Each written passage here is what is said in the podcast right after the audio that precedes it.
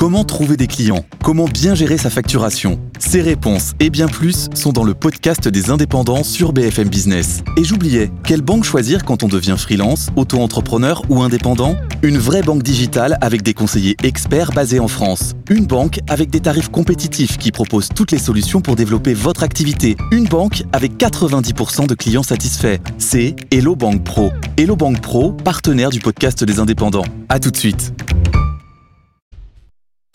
Good Morning Business, le grand débat.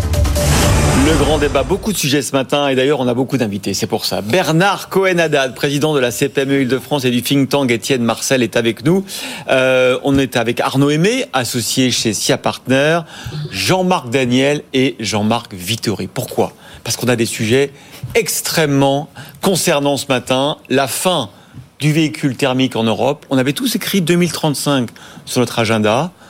Depuis hier, on a rayé après ce revirement allemand. Justine Vassogne, vous avez enquêté auprès des industriels de l'automobile européen. Est-ce qu'ils s'attendaient à ce coup de Trafalgar des Allemands?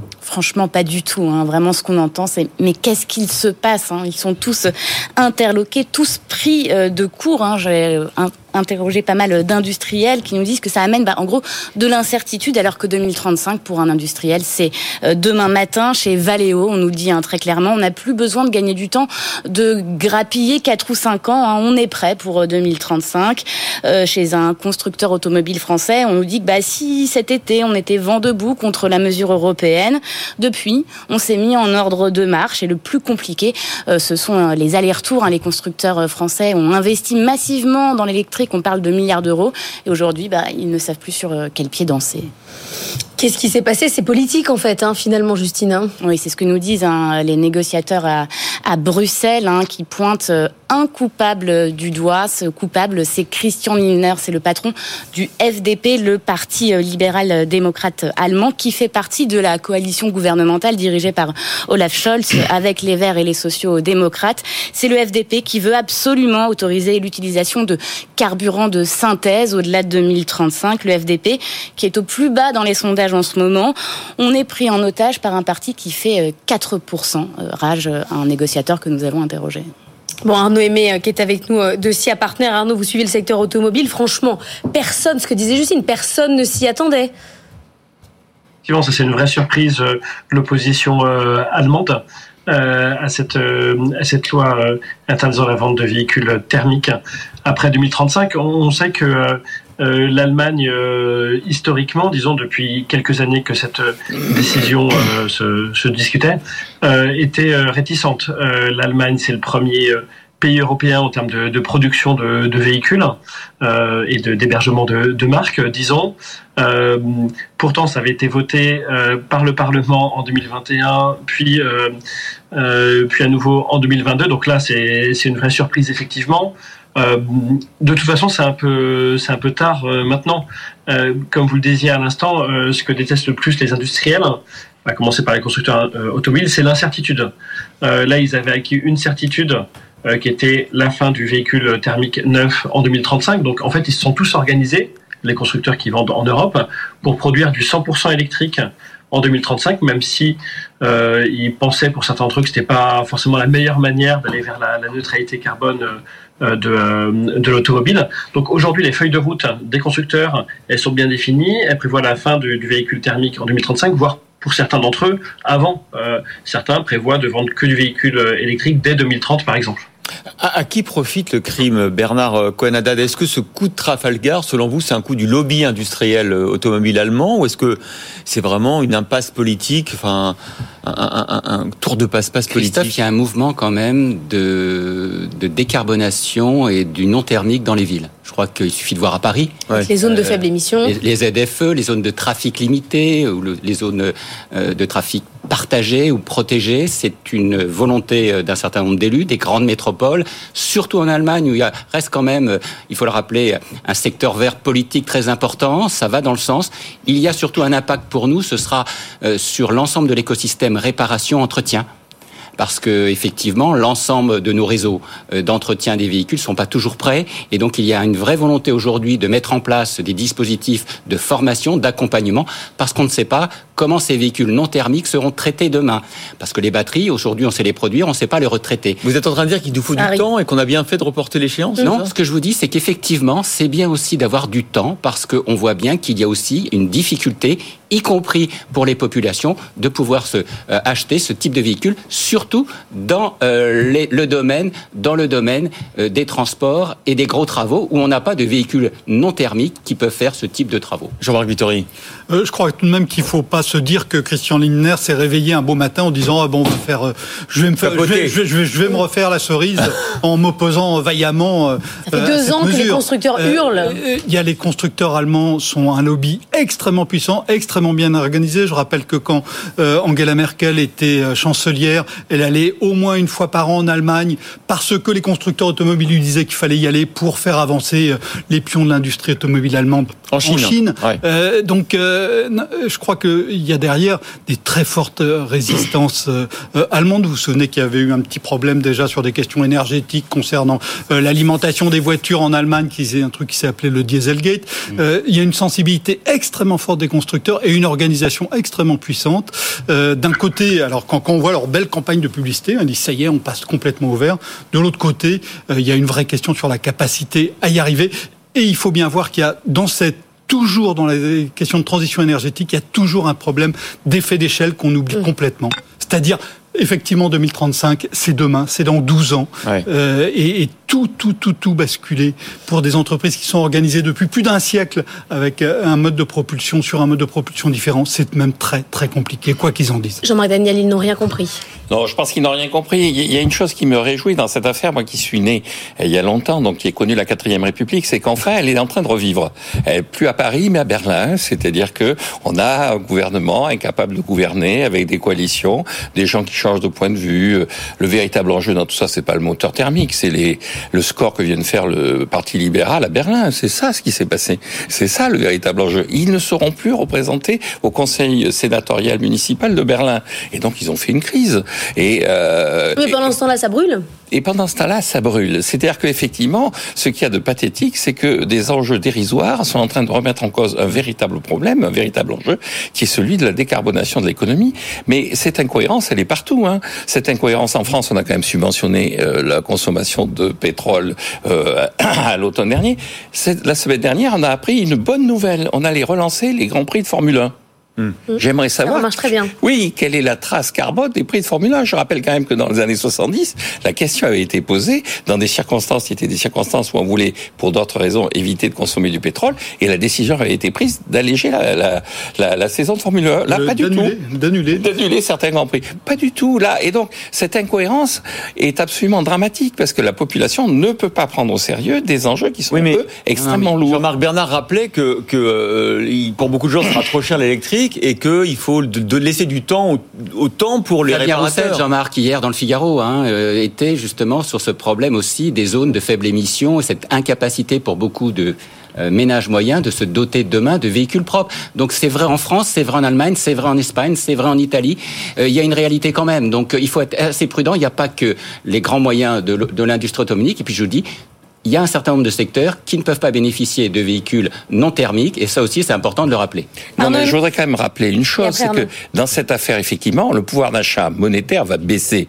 Mais parce qu'en regard, on va acheter le pouvoir de vivre. Enfin, c'est quand même extraordinaire à considérer, écoutez, vous savez, on va supprimer 150 000 emplois dans l'automobile, et on va peut-être perdre 5% de pouvoir d'achat. Moyennant quoi, si on garde ce 5% de pouvoir d'achat, la génération d'après n'aura même pas le droit de vivre. Donc je pense que entre 5% de pouvoir d'achat et le droit de vivre, l'arbitrage se fait très très rapidement quand même. On a un militant maintenant euh, forcené hein, chez Jean-Marc Daniel. et il a raison. Je vois Arnaud Aimé qui passe par toutes les émotions là. Vous souriez, vous haussez les sourcils, euh, allez-y. Émotion, alors émotion globalement euh, positive par rapport à ce que dit Jean-Marc Daniel, c'est-à-dire qu'on a, on, sent plutôt une tambouille. Politicienne et, électorale en, Allemagne, et d'autant plus que les constructeurs automobiles, qui sont un fort lobby en, Europe, euh, ils ont beau hurler, comme vous disiez, ils ont hurlé, mais aujourd'hui ils ont pris le pas. Euh, la marque Volkswagen, elle va produire que de l'électrique en 2035. Audi, que de l'électrique dès 2030. Donc ils ont déjà pris le pli et ils ont arrêté, les Allemands comme les, les, autres Européens, ils ont arrêté de recruter à tout va des techniciens et des ingénieurs dans, le, dans la motorisation thermique. Donc on a du mal à voir la logique, sauf sauf s'il s'agit de mettre la pression au, au, pouvoir public et, à l'Europe pour pour autoriser, aujourd'hui il y a une clause de revoyure en, en 2026, pour autoriser euh, le carburant de synthèse. Eh ben exactement. Merci pour cette magnifique transition, Arnaud Aimé. Vous restez avec nous, bien évidemment. Le carburant de synthèse, c'est l'argument des Allemands en disant, bah, on peut plutôt que d'aller sur la batterie électrique pendant quelques années encore, faire tourner des moteurs avec un nouveau carburant qui s'appelle le carburant de synthèse qui est produit à partir, mais je vais laisser Jean-Baptiste Suette vous expliquer, euh, de CO2 et d'hydrogène. Sauf que le problème, c'est que le carburant de synthèse, Jean-Baptiste, bah, on n'en a pas beaucoup, et qu'en plus, l'aviation, les avions en réclament aussi. Expliquez-nous tout ça. Qu'est-ce que le hasard fait bien les choses oui. hein, Puisqu'aujourd'hui, euh, l'Académie des technologies, qui est euh, dirigée par Denis Rank, hein, qui compte en son sein un peu plus de 300 chercheurs, hein, enfin, bon, divers et variés, remet un rapport justement sur la décarbonation de l'aviation, euh, dans laquelle, en substance, il dit la voie royale pour décarboner l'aviation, c'est et ce sera pendant au moins 30 ans les carburant de synthèse. Donc c'est plus l'hydrogène, les batteries. Ce sera pour beaucoup plus tard. Ah. il faut décarboner en masse. Et donc pour décarboner en masse, il faut décarboner ce qui existe déjà, à savoir des flottes relativement modernes qui vont durer sur 15, 20, 30 ans. Donc il faut décarboner ces flottes-là. Et pour les décarboner, donc c'est le, le, les carburants de synthèse, du carbone, et de l'hydrogène. Voilà, pour faire du méthanol de synthèse. Voilà l'idée. Sauf que euh, cet hydrogène dont on va avoir besoin pour faire des carburants de synthèse, il faut le produire. Et c'est un processus dont on parle souvent sur BFM Business, qui est l'électrolyse. Euh, et l'électrolyse va demander énormément d'électricité. Et ce que dit aujourd'hui le rapport de l'Académie, c'est que si, alors d'ici 2040, pour faire émerger une filière de, de carburants de synthèse, a priori, il n'y a pas trop de problème. Là où ça se complique, c'est 2040-2050, où là, ce que dit le rapport de l'Académie, il va falloir doubler notre production énergétique actuelle électrique. en France, et, ouais, électrique absolument, doubler la production électrique en France et chez nos voisins, et la tripler au niveau mondial. Ah oui. Donc le, le, défi qui est devant nous euh, est saisissant en tout cas, euh, paraît difficilement. Euh... Jean-Marc Vittori, décarboner c'est bien, mais en fait il n'y en aura pas pour tout le monde, puisqu'on voit l'automobile mmh. qui veut des carburants de synthèse, l'aviation aussi. Ce matin, Denis Rand qui était avec nous à 7h20 nous disait bah, il faudrait presque que nous on soit prioritaire. C'est ouais. aussi une question politique. Et bien sûr, et, et, ça renvoie à la question du passage à l'échelle. Hein. Je rappelle, oui. la plus grande difficulté qu'on va avoir dans la transition écologique, une fois qu'on aura accepté l'idée de perdre du pouvoir d'achat, c'est le passage à l'échelle extrêmement rapide. Il faudrait des sources d'énergie, il faudrait des quantités absolument colossales d'électricité, hein, puisque l'électrolyse, ça se fait avec de l'électricité. Ressources critiques, hein, l'électricité. Euh, il, faut, il faut des ressources absolument co colossales d'énergie, d'électricité extrêmement rapidement. Cette électricité, il va falloir notamment des ressources en métaux qui sont absolument colossales aussi. On a un problème de passage à l'échelle sur l'ensemble de la transition. On a des prototypes qui sont extrêmement performants partout, oui. mais pour faire le passage à l'échelle dans une société où on a des milliards de femmes et d'hommes qui, qui, consomment euh, de l'électricité, qui se déplacent, qui chauffent leur logement, euh, il faut des quantités qu'on a, on n'a absolument pas, euh, je trouve, la capacité pour l'instant d'imaginer ouais. ce passage à l'échelle. Encore faudra-t-il que nos EPR fonctionnent. Hein. Bernard Conadad. Oui, moi je suis pour une économie, euh, comme dit Jean-Marc, plus verte, plus humaine, plus responsable, plus circulaire, mais ça prend du temps et ça coûte beaucoup d'électricité. Hey, gros bémol quand même. Ouais. oui, et c'est là justement euh, où le bas blesse, c'est qu'il faut du temps, il faut du temps pour les industriels, il faut du temps pour les politiques qu'ils arrêtent aussi de faire mettre en place des mesures politiques combinatoires parce qu'on est souvent devant le fait accompli et puis le temps aussi pour les citoyens de digérer et pour notre économie euh, de faire cette autonomie stratégique parce qu'on a besoin aussi de cette autonomie stratégique et énergétique, ce qui n'est pas le cas encore aujourd'hui. C'est intéressant, Bernard Colladat, parce que vous allez mettre en porte-à-faux Jean-Marc Daniel, qui d'habitude... J'adore mettre en porte-à-faux Parce que d'habitude, il nous dit il faut, il faut laisser les entreprises, les acteurs de l'économie euh, s'organiser, mettre... Là, Sauf il, il met des injonctions politiques. La fin du monde, c'est pour demain, et donc il faut il faut donner des injonctions politiques. Non, pas du tout, parce que ah. je pense que la fin du monde. Je comprends la, mal le Jean-Marc la, la, la, conscience de la fin du monde, elle n'est pas uniquement entre les mains des États et des gouvernements. Je pense que la conscience des dangers, elle est partagée par l'ensemble de la population. Ah, sauf que les entreprises, elles ont un bilan et un compte de résultat tous les ans. J'entends bien, bon. mais euh, face à ça, euh, la seule action que peut faire l'État, c'est effectivement de donner un prix au carbone. Donc, on en revient à la taxe carbone. Et le choix entre l'aérien et le et le l'auto, mais c'est le consommateur qui le fera. Pour qui on donnera paiera les carburants de synthèse Ah ben les carburants de synthèse, à, qui paiera sur la base de, des consommateurs qui, l'aura payé. Qui, non, donc qui paiera sur, sur, la base des marchés dont il disposera. C'est-à-dire que le but de l'avion, c'est pas de voler. Le but de l'avion, c'est de transporter des gens. Et donc le véritable juge de paix d'un avion, c'est la quantité de gens qui sont disposés à le prendre. Jean-Marc Vittori, vous croyez que le marché, comme Jean-Marc, peut permettre de tout, de tout résoudre aussi facilement? Euh, La transition énergétique, si on veut la réussir, il faudra tout. Il faudra le marché, il faudra les capitaux du marché et du capitalisme, absolument. Et il faudra aussi euh, des réglementations intelligentes. Et ça, c'est un sacré chantier. Arnaud Aimé, euh, qu'est-ce qui mérite le plus ces carburants de synthèse? C'est l'aérien, c'est l'automobile, il n'y en aura pas pour tout le monde? Euh, alors, je pense que ce serait quand même plutôt l'aérien parce que l'automobile en Europe, c'est depuis deux ans depuis la perspective 2035, même si elle est remise en cause aujourd'hui, et c'est largement engagé dans le tout électrique. Et ce tout électrique, il est plutôt avec un stockage de l'énergie à bord euh, sous forme chimique, c'est-à-dire sous forme de batterie. Euh, il, y a aussi, il y a aussi des, des, des tentatives de, de, véhicules à hydrogène pour 2035, euh, mais qui sont beaucoup plus, euh, beaucoup plus assez mineurs, disons, pour l'instant, par rapport, par rapport au stockage chimique sous forme de, de batterie. à l'inverse, dans le secteur euh, dans le secteur aéronautique et aérien, euh, je pense que le carburant de synthèse, il a toute sa place. En fait, on en emprunte déjà la voie aujourd'hui. Euh, en, en, développant les biocarburants. Le biocarburant, c'est quoi? C'est du kérosène classique dans lequel on injecte aussi euh, une partie de carburant, disons bio, qui réduit euh, les émissions de, de, carbone et qui permet d'utiliser les mêmes appareils. le problème, quand on construit un, un nouveau modèle d'appareil, Airbus ou Boeing, c'est qu'il faut euh, au moins une vingtaine d'années pour, euh, pour développer un nouveau programme.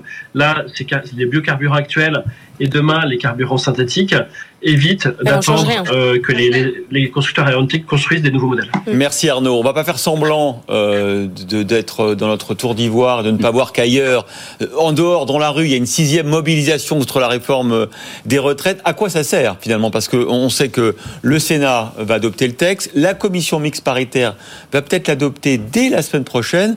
La réforme des retraites pourrait être votée dès le 16 mars. C'est un scénario qui court ce matin. Alors à quoi ça sert cette réforme des retraites qui va rapporter si peu d'argent? Jean-Marc Vittori, vous avez une thèse particulière, vous, aujourd'hui. Hein oui, enfin une hypothèse, ah une hypothèse.